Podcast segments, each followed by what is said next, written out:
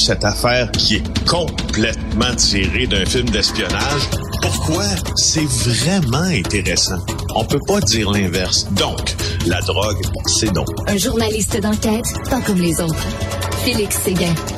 Alors, Félix au téléphone aujourd'hui, deux corps trouvés dans une maison inhabitée, Félix. Oui, et c'est assez euh, particulier parce qu'au fond, le voisinage ne voyait jamais personne entrer ou sortir de cette euh, maison-là. Vous pouvez euh, découvrir ces détails dans le texte d'Olivier Fauché dans le Journal de Montréal aujourd'hui.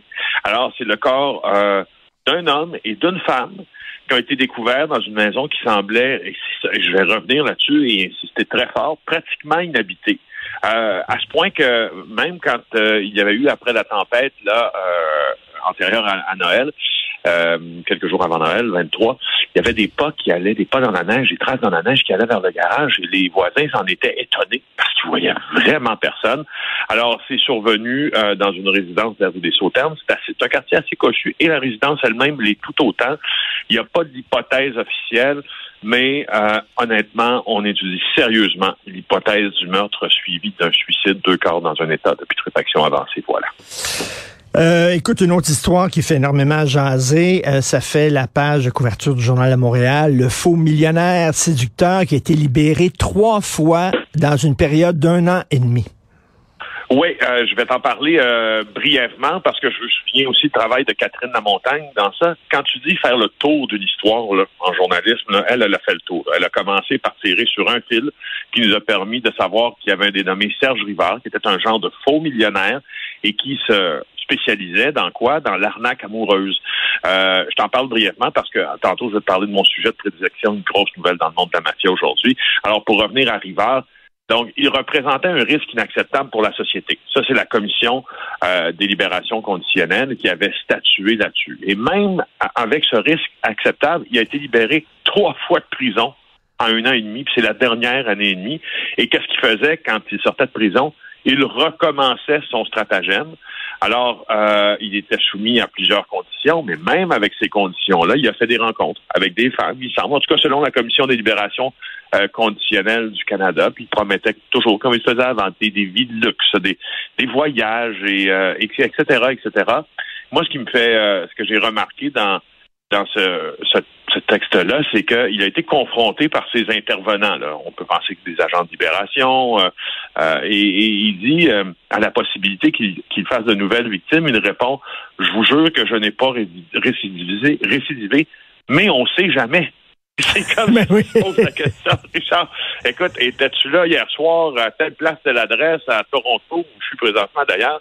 Ben, je veux dire, écoute, ça se peut que j'ai été là, euh, Richard, mais je te jure que j'ai pas été là, mais en tout cas, on ne sait pas. Écoute, écoute, euh, Félix, c'est complètement, c'est la, c'est la pire phrase depuis, depuis cette phrase-là. On écoute. Jamais touché à mes filles, excepté une fois au chalet. c'est à peu près comme ça. Effectivement, je, je veux dire, euh, ça pourrait rentrer, oui, dans les archives des pires répliques. Alors, je vous jure, je vous le rappelle, je vous jure que je n'ai pas récidivé. Bon, on sait jamais. Ben, écoute, c'est complètement surréaliste. Le mafieux le plus recherché d'Italie arrêté. C'est une grosse nouvelle, ça, Félix. Bon. Pas une grosse, une énorme, une bombe, Richard, une bombe. Toi qui es allé à, Corleone, ben oui. Euh, ben oui, tu vas vouloir entendre parler de Matteo Messina Denaro. Écoute, parce qu'il est né à Corleone, en fait. Il est un digne successeur de toute la lignée des mafieux de Corleone. Il est en cavale depuis 30 ans. Et là, il vient d'être arrêté en Sicile. Ok, il avait été condamné par par euh, contumace. Hein. Par contumace, c'est quand tu c'est quand on te condamne en ton absence. Donc, il était en fuite euh, depuis 30 ans. Il a été arrêté en Palerme. Euh, en Sicile, et c'est lundi que le vice-premier ministre Matteo Salvini l'a annoncé.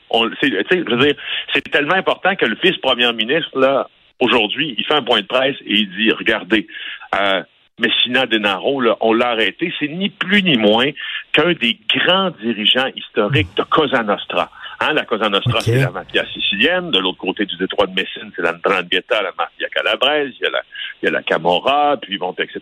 Mais là, euh, c'est vraiment euh, un, des grands là, euh, euh, de, un des grands de la lignée après Totorina, après Bernardo Provenzano. Bernardo Provenzano et là, ce sont des sanguinaires euh, qui sont morts en prison d'ailleurs au cours des dernières années, en 2016 puis 2017. Euh, alors, euh, très ému, le vice-premier ministre italien a annoncé ça parce que la traque à la mafia, c'est une affaire émotive pour les hommes d'État et les hommes de loi aussi en Italie. Il dit que c'est une belle journée, que ça sert d'avertissement aux mafieux, que les, les héros en, en uniforme n'abandonnent pas. Euh, et euh, il a été arrêté, semble-t-il, lorsqu'il se rendait pour une thérapie à l'hôpital. On ne sait pas quel problème de santé exactement il avait, mais il faisait partie des six criminels les plus recherchés en Italie. Je vais t'expliquer un peu maintenant c'est qui, quel est son, quel est son, legs, entre guillemets, criminel.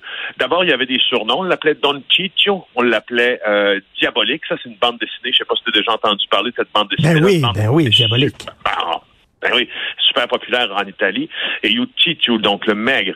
Alors, il est né euh, à Corleone, comme je te dirais, un peu comme euh, Totorina. Et lui aussi, comme Rina, était connu pour être violent, était connu pour être très violent. Il avait même dit la phrase suivante con le personnes che ho ammazzato, io potrei fare un cimitero. Donc, avec les personnes que j'ai tuées, je pourrais remplir un cimetière. On le soupçonne d'avoir, écoute ça, Richard, commis 50 meurtres avant tes 30 ans.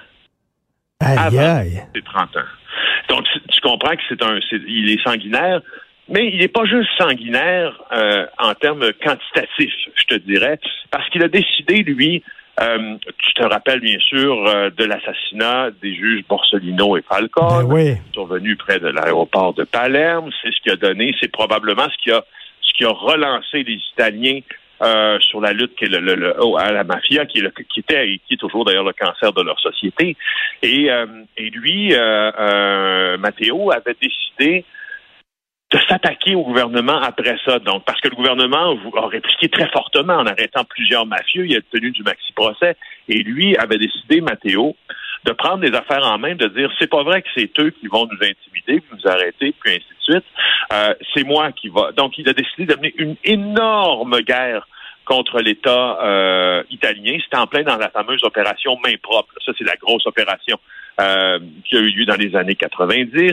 Alors, euh, il était impliqué dans la négociation avec l'État pour faire libérer des chefs, tu comprends? Il était devenu une personnalité politique. D'ailleurs, il avait à sa solde, dit-on, euh, l'un des bons de Forza Italia, qui était le parti de Silvio Berlusconi. Alors, il est déclaré en fuite depuis 1995.